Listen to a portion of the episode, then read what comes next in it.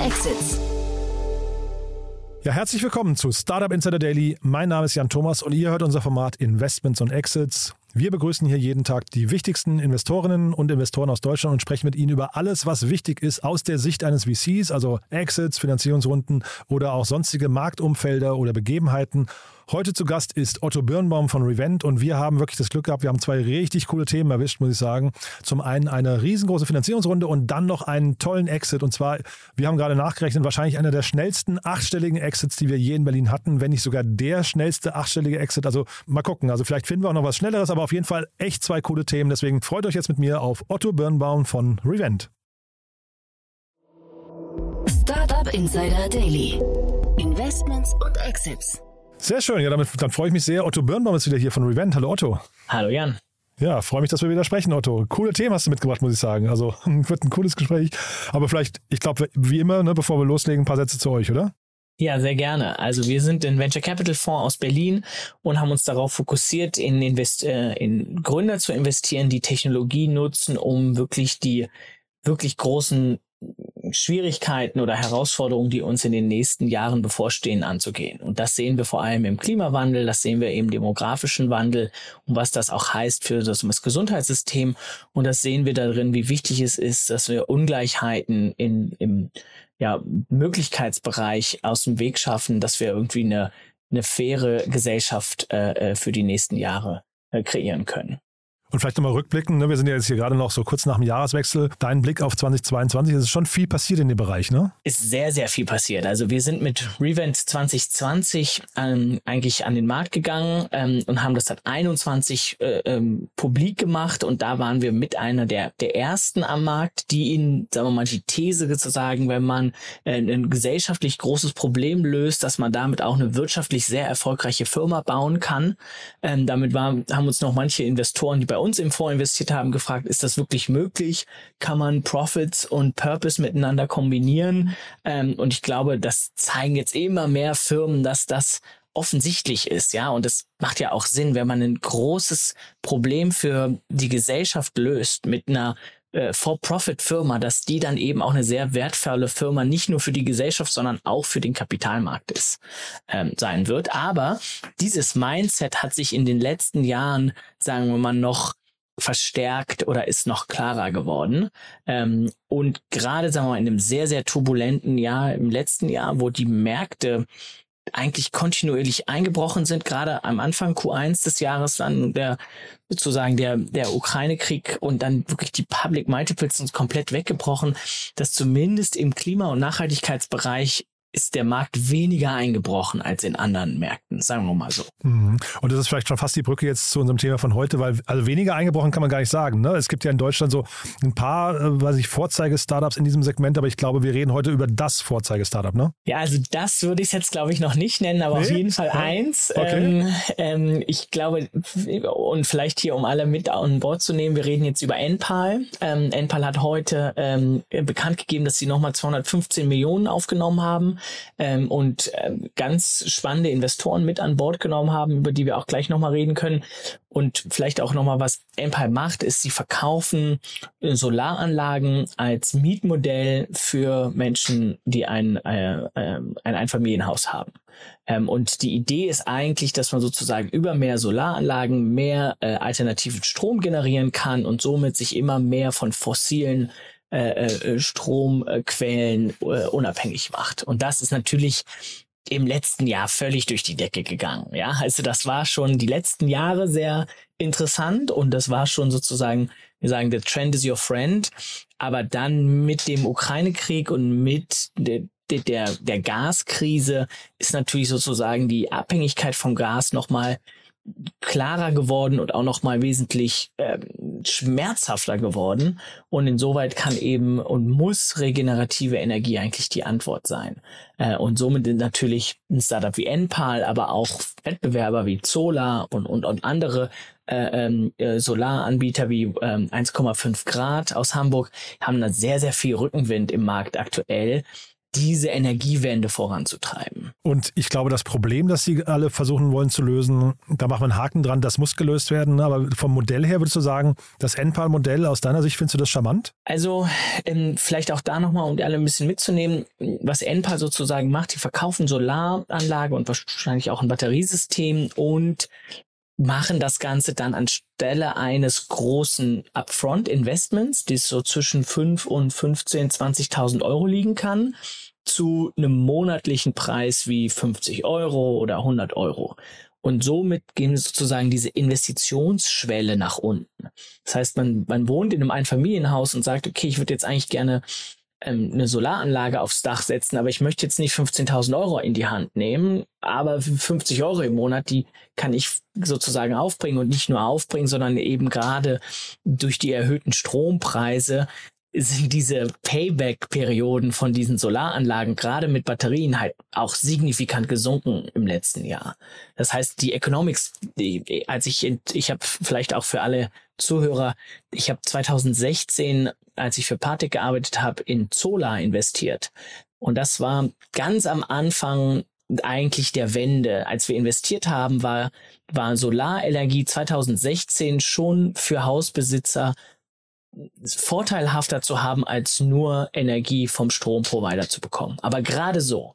Und das wurde jedes Jahr besser. Ja, so 17, 18, 19, 20 und wahrscheinlich war das sozusagen noch nie so gut wie letztes Jahr. Es wird in den nächsten Jahren hoffentlich auch wieder ein bisschen unlukrativer werden, ja, weil sozusagen dieser Riesencrunch äh, ähm, sich ein bisschen lösen wird. Aber prinzipiell bleibt die Herausforderung, dass wir uns eben, sagen wir mal, unseren Strom insgesamt in Renewables viel, viel stärker vorantreiben müssen. Äh, und da sind Startups wie ein NPAL eben sehr, sehr wichtig für. Es ist halt insgesamt ein sehr komplexes Modell. Ne? Deswegen habe ich auch gerade gefragt. Also die, wie gesagt, das, das, dass sie das angehen, das Problem lösen möchten, finde ich super. Aber ich hatte hier auch ähm, mehrfach NPAR schon zu Gast, verschiedene Vertreter von NPAR. Und man hat schon rausgehört, dass ähm, das Thema Installateure zu finden ein großes Thema ist. Ne? Macht, das bringt schon eine Komplexität und so ein Nadelöhr. Und natürlich auch dieses Thema äh, Supply Chain ist ein Riesenproblem. Ne? Oder, oder eine Herausforderung. Ich nenne es nicht Problem, Herausforderung, würde ich sagen. Ja, und ich sage immer, das ist a good problem to have. Ja, sowohl ein NPAL als auch ein Solar als auch ein 1,5 Grad mhm. haben meines Erachtens das Problem, dass sie zu viel Nachfrage haben. Mhm. Das heißt, es gibt zu viele Kunden, die sagen, ich hätte gerne das Produkt. Und was sie jetzt machen, ist ja, wir brauchen jetzt Solaranlagen, wir brauchen jetzt Batterien, wir brauchen jetzt Installateure, oh, Installateure, um die Produkte auf die Häuser zu bekommen. Aber ich als Investor habe dieses Problem natürlich sehr gerne, ne? weil es mir sozusagen sagt, okay, es gibt sogenannten Product Market Fit, es gibt kein Problem bei der Nachfrage. Wir als Firma haben ein Problem, die zu stemmen. Aber das wird sich über die Zeit lösen. Ja, wir brauchen dann vielleicht noch mehr Universitäten. Also die haben wirklich so Elektri Electrician Universities sozusagen, also mehr, äh, mehr Installateure ausbilden. Vielleicht müssen wir mehr Stock nehmen. Vielleicht brauchen wir bessere Partnerschaften. Aber das sind alles lösbare Probleme versus was wir als Investoren sozusagen immer schwierig finden, ist, wenn wir eben die Nachfrage nicht so stark ist und dementsprechend das Wachstum dann nicht kommt. Ja, ähm, und aber das ist, glaube ich, für all die Startups, die gerade im Solarbereich sind, eben nicht der Fall. Und trotzdem schwingt ja auch so eine Finanzierungskomponente noch mit als Geschäftsmodell. Ne? Also jetzt, ähm, es gab auch Kritik an dem Modell, da haben, sind andere Startups sind, haben so ein bisschen aufbegehrt, haben gesagt, das Modell oder letztendlich der, der Preis, den man insgesamt für NPAL, für eine Anlage über die, ich glaube, 20 Jahre oder so zahlt, ist einfach zu teuer.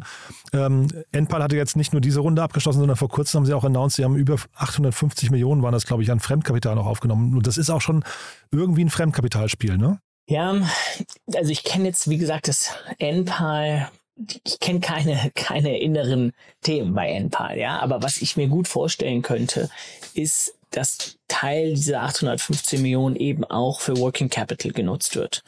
Denn was eben wichtig wird, ist, es gibt viele Kunden, die sagen, ich hätte gerne eine Solaranlage, aber dann braucht man die Solarpanels, man braucht die, die, die Wechsler, man braucht die, äh, die Batterien. Und umso mehr man so davon auf einen Schlag kaufen kann, desto höher ist sozusagen auch die Verhandlungsmacht, den Produzenten, die meistens in China sitzen. Ja, wenn ich sage, ich kaufe jetzt für 100 Millionen Solarpanels, dann kriege ich einen anderen Preis, als wenn ich nur für 5 Millionen Solarpanels kaufe. Und wenn ich sage, ich kaufe für 100 Millionen, weil ich die jetzt für sechs Monate im Voraus kaufe, dann kann ich sozusagen da nochmal auf der Marge sehr viel mehr machen. Ähm, und insoweit ist, glaube ich, ich weiß jetzt nicht, wie viel sozusagen, was der Umsatz von einem NPAL pro Monat ist, aber wenn ein, gewissen, ein gewisser Prozentsatz wird ins Working Capital gehen, ja, eben diese ganzen Komponenten möglichst auf Lager zu haben, um dann möglichst schnell zwischen Verkauf auch die Solaranlagen aufs Dach zu bekommen. Ähm, und, und dafür wird man bestimmten Teil dieser Kreditfinanzierung nehmen weil die ja auch besichert ist. Ja, man kann sagen, okay, wir nehmen jetzt, wenn wir jetzt 500 Millionen in Solarpanels investieren, wenn die jetzt morgen keinen Abnehmer mehr finden sollten, dann kann die Bank immer noch diese Solarpanels nehmen und an jemand anderen verkaufen. Mhm. Der Umsatz ist also auf Gründerszene war zu lesen, der Umsatz hätte sich vervierfacht gegeben im letzten Jahr. Das ist natürlich auch nochmal beeindruckend, von 110 Millionen im letzten Jahr auf 400 Millionen in diesem Jahr. Ich weiß allerdings jetzt nicht genau, wie Umsatz bei denen gerechnet wird. Ne? Das ist dann vielleicht noch ein bisschen tricky, weil sie ja eben so ein Vorfinanzierungsmodell haben, was da wann wie verbucht wird äh, ist vielleicht ein bisschen, bisschen schwierig. Ja, aber wenn ne? man sich eben überlegt, sagen wir mal, wir nehmen mal so ein hypothetische 400 Millionen, 400 Millionen ist der Umsatz mhm, jetzt. Ja. Und ich glaube, hier in dem Gründerszene-Artikel steht, dass die Mietdauer, da, da, äh, die Mietdauer beträgt 20 Jahre. Ja, das heißt, dass sozusagen dieser 400 Millionen, wenn, wenn jetzt nicht die ganze Mietdauer eingerechnet ist, sondern nur die vom letzten Jahr, kann man das sozusagen mal, mal 20 rechnen. Ja, dann ist man bei 8 Milliarden, die nicht Umsatz sind, aber sozusagen zukünftiger Cashflow ist. Ja. Und gleichzeitig muss man eben auch einen Teil von das, was zukünftig eben kommen wird, vorfinanzieren. Ja. Und deswegen wahrscheinlich die 800 Millionen, weil man muss ja die Anlagen jetzt schon sozusagen kaufen, aufs Dach setzen und die werden dann abgestottert oder eben über eine monatliche Rate finanziert. Da verdienen die natürlich einen Zinssatz dran, aber trotzdem muss man erstmal das Ganze vorfinanzieren. Äh, der Wolfgang Gründiger, der war auch schon mal hier zu Gast, ähm, ist der Chief Evangelist bei, bei NPAL. Der war bei äh, Trending Topics, ähm, einem Magazin aus Österreich, äh, zu Gast und hat da mal vorgerechnet, was diese ganzen einzelnen Komponenten kosten und warum. Der hat sich da ein bisschen gewehrt gegen diesen Vorwurf, dass das ähm, Kaufmodell günstiger wäre als das Mietmodell von NPAL. Und was da noch drinsteckt in dieser Kalkulation, das fand ich auch spannend, es gibt auch noch die Möglichkeiten, einen 15.000 Euro Finanzierungszuschuss oder günstigen Kredit von der KfW zu bekommen. Das ist natürlich auch nochmal super, wenn du so auf einer Welle reitest, die auch noch bezuschusst wird, ne? Total. Und es ist ja auch im Interesse Europas, dass mehr Leute Solaranlagen auf ihre Dächer setzen. Ja, und, und der Trend wird weiter anhalten. Es ist nicht nur die Gaskrise, sondern es ist auch sozusagen der, der, die, die Veränderung zum E-Auto. Wenn wir jetzt sozusagen mehr und mehr E-Autos auf die Straße bringen, die müssen ja auch sozusagen aufgeladen werden. Und, und die meisten Menschen wollen die zu Hause mit einer Ladesäule aufladen und möglichst mit einem Strom, den sie nicht extra bezahlen müssen, sondern den sie selber generieren. Und umso mehr E-Autos wir haben, desto mehr Bedarf haben wir, regenerative Energie aufs Dach zu setzen, um die dann einfach auch ins, ins Auto zu nehmen. Ja, und das wird, das wird über die Jahre einfach noch viel, viel mehr werden. Dementsprechend sind wir, glaube ich, nach wie vor am Anfang von einer neuen Generation. Total. Aber es ist eine schöne, schöne Entwicklung, finde ich. Ich finde das ähm, äh, persönlich ist das Endpal-Modell nicht besonders ähm, innovativ, aber ich finde die, also vielleicht muss es auch nicht innovativ sein, weil es ist eine einfache Lösung für ein großes Problem und das finde ich, finde ich großartig. Ja. Ja, und ich glaube, was mich freut und vielleicht auch nochmal hier, wir hatten nochmal ganz kurz auf die Investoren einzugehen, ähm, von diesen 215 Millionen, die wurde jetzt angeführt von TPG Rise Climate Fund. Ähm, das ist ein sehr, sehr ähm, äh, großer Fonds aus der TPG-Familie. Äh, TPG hat insgesamt über 130 Milliarden an der Management, okay. ja, also ein bisschen größerer Asset Manager und über 16 Milliarden im Impact Bereich. Ja, und da kommt sozusagen der TPG Rise Fund und TPG Rise Climate Fund heraus. Ähm, und dass die jetzt in, in den NPAL investieren, ja, zeigt halt einfach, dass sie auch eine gewisse Größe erreicht haben, um wirklich internationales Kapital äh, anzuziehen. Und es zeigt auch, Jan, vielleicht auch nochmal auf den, um den ersten Punkt zu kommen, dass die, ich sag mal, die Impact Tech Industrie in Europa mittlerweile ein Niveau erreicht hat, wo wirklich Hunderte von Millionen in einzelne Startups investiert werden können, die zu einer positiven systemischen Veränderung führen, die gleichzeitig signifikante finanzielle Returns für die Investoren generiert. Hm, mega spannend. Activate habe ich noch gesehen, ist da noch eingestiegen. Die waren auch schon hier im Podcast. TPG offen gestanden, kenne ich nicht. Ja, habe ich noch nie gehört. Äh, bei der Größe hätte ich fast gedacht, die müssten eigentlich öfters hier auftauchen, irgendwie in irgendwelchen Cap-Tables. Ne? Ja, oder wir brauchen mehr Climate Tech und äh, Impact Tech Companies, die, die, die, äh, die, sagen wir mal, so groß sind, dass sie sich dann, äh, dass sie für die relevant werden. Vielleicht ein Satz nochmal zu dem Gründer, Mario Kohle, den kennt man ja auch gut, ne? Der ist ja ein Seriengründer und das vielleicht dann auch so als Brücke zum, zum nächsten Thema ähm, wir sehen schon, also Seriengründer sind so ein bisschen äh, on vogue gerade, ne? Ja, sagen wir mal so. Ich glaube, dadurch, dass man so ein Startup zu skalieren, ist schon eine große Herausforderung und umso öfter man das macht, desto besser macht man es wahrscheinlich. Ähm, und ich glaube, Mario ähm, kommt aus Käuferportal. Und wenn ich das äh, auch da richtig verstanden habe, war eins der bestlaufenden Kategorien dem Käuferportal die Vermittlung von Leads für Solaranlagen. Ja, ja und das lag sehr, natürlich sehr wachsam dann, gewesen, der, der gute Mario. Ne? Ja, macht dann natürlich sehr viel Sinn, das vielleicht nicht weiterzugeben, den Lead, sondern einfach selber zu machen. Ähm, und ähm, aber ich glaube, was was eben hilft, ist, dass man sagen wir mal, eben mehr Fokus auf die eigentliche Wertgenerierung haben kann und bisschen weniger Fokus auf, wie ich das dann umgesetzt bekomme und wie ich eigentlich eine Firma aufbaue, was schon eine Herausforderung an sich ist. Und trotzdem, also wie gesagt, Brücke zum nächsten Thema, man hat so das Gefühl, ein Seriengründer weiß halt beim zweiten Mal einfach, wie es geht. Ne? Das ist so das, glaube ich, fast so der rote Faden heute. Ähm, da, da gehen dann die Dinge vielleicht schneller und sicherer, aber vor allem schneller vielleicht, wenn man jetzt mal auf, auf das Timing hier vom zweiten Thema guckt. Ne? Ja, absolut. Ja, das zweite Thema, auch das, ähm, ist ein dreistelliger Millionenbetrag, über den ich gerne sprechen möchte, und zwar, äh, dass Immerock aus Berlin äh, ähm, an Confluent verkauft wurde für 100 Millionen Euro. Und was interessant ist, dass Immerock gerade mal ein paar Monate alt war und zwar im letzten Jahr sogar noch gegründet wurde. Ähm, und das ist natürlich ein wahnsinniger Exit. Ja, sagen wir mal, eine Firma, die gerade mal ein Jahr alt ist, für 100 Millionen zu verkaufen. Ich glaube, das letzte Mal, dass ich das gehört habe, äh, war ähm, war eBay. Ja, da waren die Samba-Brüder. äh, also 15, die, 15 Jahre her oder so, ne? Wahrscheinlich. Die, ja, ich glaube, das war so Ende der 90er. eBay innerhalb von, das deutsche eBay innerhalb von sechs Monaten an eBay verkauft haben. Alando, ne? Damals, ah, ja. Genau, Alando. Und, Und das ähm, waren, glaube ich, wenn ich mich richtig erinnere, sogar nur 60 Millionen, glaube ich, ne? Irgendwie damals. Aber, aber gut, also trotzdem, für damalige Verhältnisse sind wahrscheinlich sogar noch mehr als heute, ne? Hier. Aber das war so äh, damals die absoluten News, was in sechs Monaten und warum haben sie es verkauft und sind es nicht selber so groß gemacht, wie dann eBay geworden ist und so weiter und so fort. Aber ähm, vielleicht hier, um nochmal so ein bisschen auf Immerock an äh, zu sprechen zu kommen, was die machen ist, äh, die machen ähm, Data Stream Software ähm, und kommen eigentlich aus Data Artisans.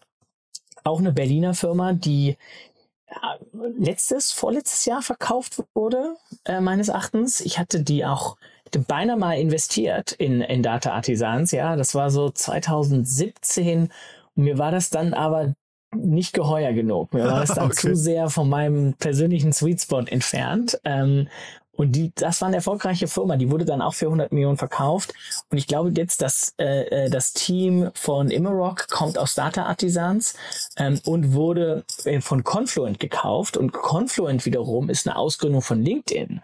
Ähm, und insoweit sieht man so ein bisschen, dass, dass sozusagen diese Firmen, die erfolgreich äh, gewachsen sind und erfolgreich Product Market Fit bekommen haben, dass da natürlich sozusagen das Senior Team sehr, sehr viel gelernt hat, aber auch oft neue Probleme identifiziert, ja, um diese Probleme dann sozusagen rausnimmt und daraus eine neue Firma baut. Ja, so eine Ausgründung aus LinkedIn im, im, im, im Software-Streaming-Bereich, ja, Datenverarbeitungssoftware machen die eigentlich, ist äh, sozusagen, war eben eine, eine ja, eine Engineering-Herausforderung, die auf LinkedIn, die LinkedIn hatte. Das haben die gesehen und sagen, okay, wir machen das separat und bieten das nicht nur LinkedIn an, auch noch anderen Kunden ähm, und haben das sozusagen aus LinkedIn heraus gegründet. Ähm, wir haben uns den Cap Table auch angeschaut, ist ja. auch wirklich beeindruckend zu sehen. Ich glaube, die, die A-Runde wurde von Benchmark gemacht, dann die B-Runde von Index und die C-Runde von Sequoia. Wahnsinn. Also da ist wirklich sozusagen einmal Central Road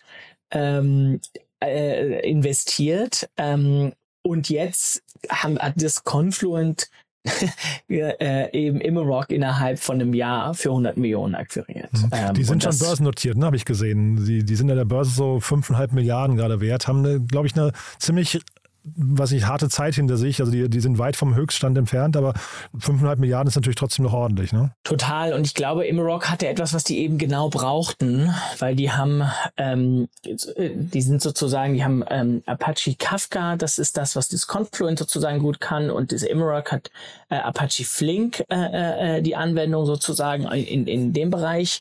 Äh, und das ist das, wo auch Data Artisans vorher unterwegs war im Apache Flink Universum und die wollten sozusagen sowohl das äh, äh, ähm, Flink als auch das äh, Kafka anbieten und abbilden. Und insoweit war das sozusagen ein, ein strategisch extrem wichtiger Punkt, weswegen es wahrscheinlich auch zu solchen Summen in so kurzer Zeit kommt. Weil sonst, wenn da nicht ein hoher strategischer Wert ist, dann ist das unwahrscheinlich, dass eine Firma innerhalb von so kurzer Zeit so einen Marktwert generieren kann. Und sie, anscheinend haben sie ja selbst nicht damit gerechnet, denn sie haben ja im Oktober erst ihre Seed-Runde und die Seed-Runde war wirklich auch phänomenal, muss ich sagen. Also von der Höhe her, ne, das äh, sieht man auch nicht alle Tage.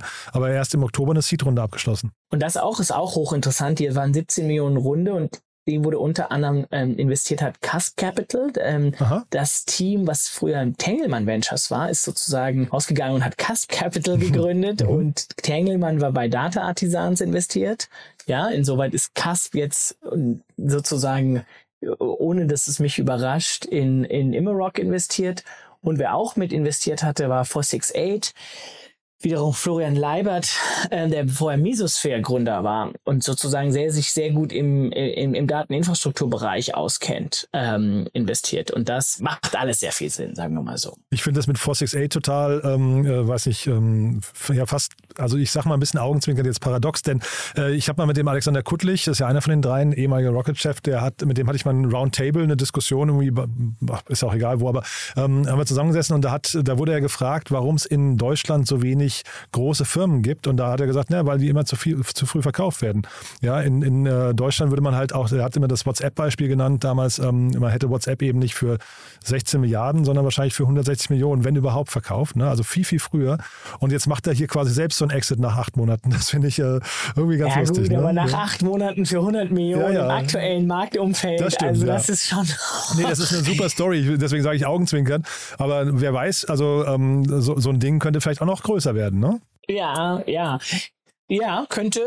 Und gleichzeitig ist, glaube ich, Timing auch gerade sozusagen, wenn es Confluent nicht nicht Immerock gekauft hätte, hätten sie vielleicht jemand anderen gekauft und es wäre vielleicht für Immerock dann wesentlich schwieriger geworden. Timing ist immer sehr, sehr, sehr schwierig, komplett abzusehen und ich glaube, so innerhalb von einem Jahr für 100 Millionen ist auf jeden Fall ein gutes Outcome, aber ich gebe dir absolut recht, vielleicht ist das Potenzial noch viel, viel höher gewesen und es war Perlen vor die Säue. Naja, es ist ein Markt, den ich überhaupt nicht verstehe und das ist jetzt wirklich nur so, äh, sag mal, als Anekdote noch mit dem, mit dem äh, Alexander Kuttlich damals.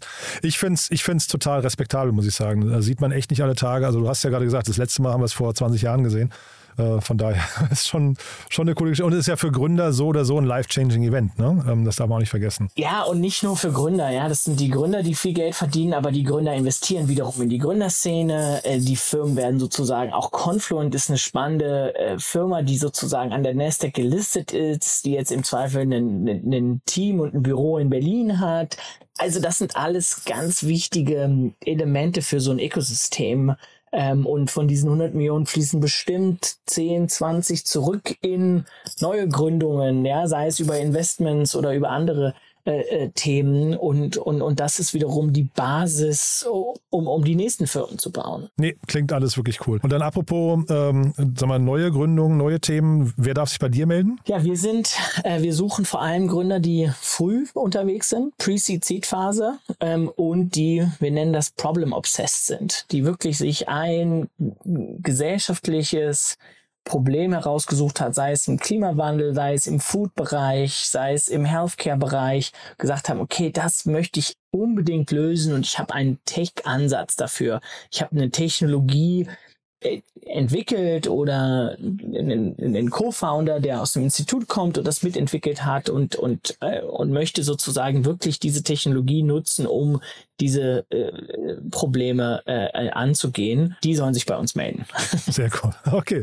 Otto, du dann ja, freue ich mich, wenn sich Menschen bei dir melden und genau mit solchen Problemlösungsansätzen auf dich zukommen. So, ein, so ein Endpal in ganz früh, ne? Zum Beispiel, das wäre so ein Thema, ne? So ein Endpal in ganz früh, absolut. Äh, äh, ähm, vielleicht noch mit einem leichten Twist, dass man sagt, es ist nicht nur das Beste, das Beste, die beste Kategorie bei Käuferportal, sondern auch ähm, sozusagen, ich möchte wirklich den, den grünen Wandel vorantreiben.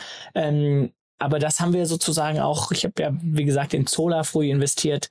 Deswegen haben wir unter anderem in, in Alex Melzer in Zola damals investiert. Aber ich glaube, bei solchen Themen kriegst du dann auch irgendwie den, den Purpose da äh, in die Story integriert. Also ich glaube, weißt du, das, das widerspricht sich ja jetzt nicht nur, weil es bei Käuferportalen eine gut laufende Kategorie war, kann ja trotzdem so der Funke auch sein, hey cool, ich tue trotzdem was für, für oder ich bekämpfe trotzdem ein großes Problem auf der Welt, ne? Ja, absolut. Wir, wir finden es wir haben immer noch mehr Freude, wenn es sozusagen auch wirklich problembasiert ist und nicht nur opportunitätsgetrieben. Cool. Das heißt, ihr guckt dann auf, bei anderen Zahlen nicht ganz so genau hin. Nee, wir gucken genauso genau hin.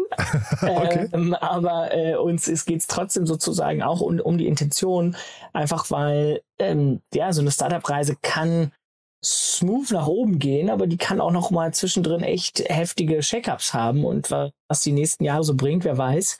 Ähm, und da ist sozusagen die Motivation, haben wir festgestellt, eine sehr, sehr wichtige, dass wenn die Opportunity mal nicht mehr so gut aussieht, trotzdem am Ball zu bleiben und trotzdem nach Möglichkeiten zu, zu suchen, das Ganze zum Erfolg zu bringen. Ja, das ist ein super Punkt, weil natürlich jetzt, wir gucken jetzt hier über NPAL auf ein Unternehmen, da hat es jetzt offensichtlich schon geklappt, ne? aber das ist natürlich. Ja, und das war sehr, sehr jedem, von außen gesehen, ja. zumindest ein smooth ride, ja, das ging irgendwie sozusagen zur richtigen Zeit am richtigen Ort und passte sehr, sehr gut und auch hier eine Nimrock extrem schnell, extrem erfolgreich, aber sehr, sehr viele Firmen durchlaufen auch, auch, werden auch erfolgreich, aber durchlaufen Zwischenteile, äh, zwischenzeitlich wirklich ein Teil der Tränen. Und ich glaube auch viele von den großen Tech-Firmen, auch die mittlerweile an der Börse in, in Deutschland und Europa sind, hatten zwischenzeitlich mal harte Quartale und harte Jahre.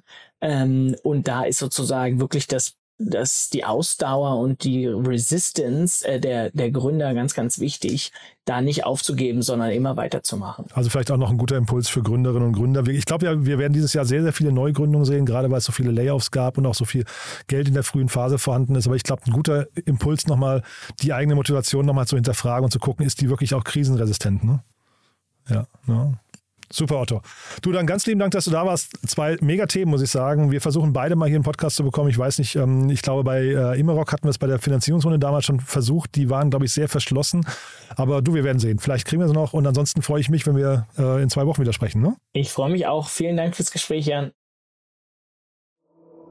Startup Insider Daily, Investments und Exits. Der tägliche Dialog mit Experten aus der VC-Szene.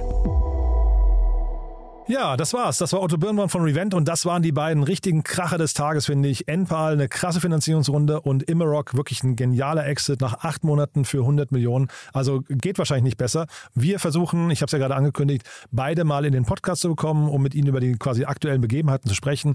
Insbesondere Immerock wäre natürlich spannend, weil das auch so ein Thema ist. Da lernt man richtig nochmal was. Das ist ja richtig Deep Tech, äh, habt ihr gerade mitbekommen. Da war ich etwas stiller, weil ich das Thema gar nicht so richtig verstehe. Aber genau dafür ist der Podcast da. Wir möchten hier dazu beitragen, dass jeder die wichtigsten Themen Themen versteht. Und ich hoffe, das ist uns heute gelungen. Das war auf jeden Fall ein sehr cooles Gespräch mit Otto, hat mir großen Spaß gemacht. Wenn es euch gefallen hat, wie immer die Bitte empfehlt uns gerne weiter. Dafür schon mal vielen Dank an euch und ansonsten euch erstmal einen wunderschönen Tag und nicht vergessen, nachher reinzuschalten. Kommt ein tolles Interview noch und dann nicht vergessen, unsere wöchentliche Rubrik Junge Startups, wo sich drei junge Unternehmen vorstellen, die maximal drei Jahre alt sind und maximal eine Finanzierungsrunde in Höhe von einer Million Euro abgeschlossen haben. Immer cool, um neue Themen kennenzulernen und immer cool, diese Begeisterung in den Augen quasi durchs Mikrofon zu hören. Also ja, einfach mal reinschalten. Es lohnt sich auf jeden Fall immer. So, in diesem Sinne, euch einen wunderschönen Tag und ja, bis später oder bis morgen. Ciao, ciao.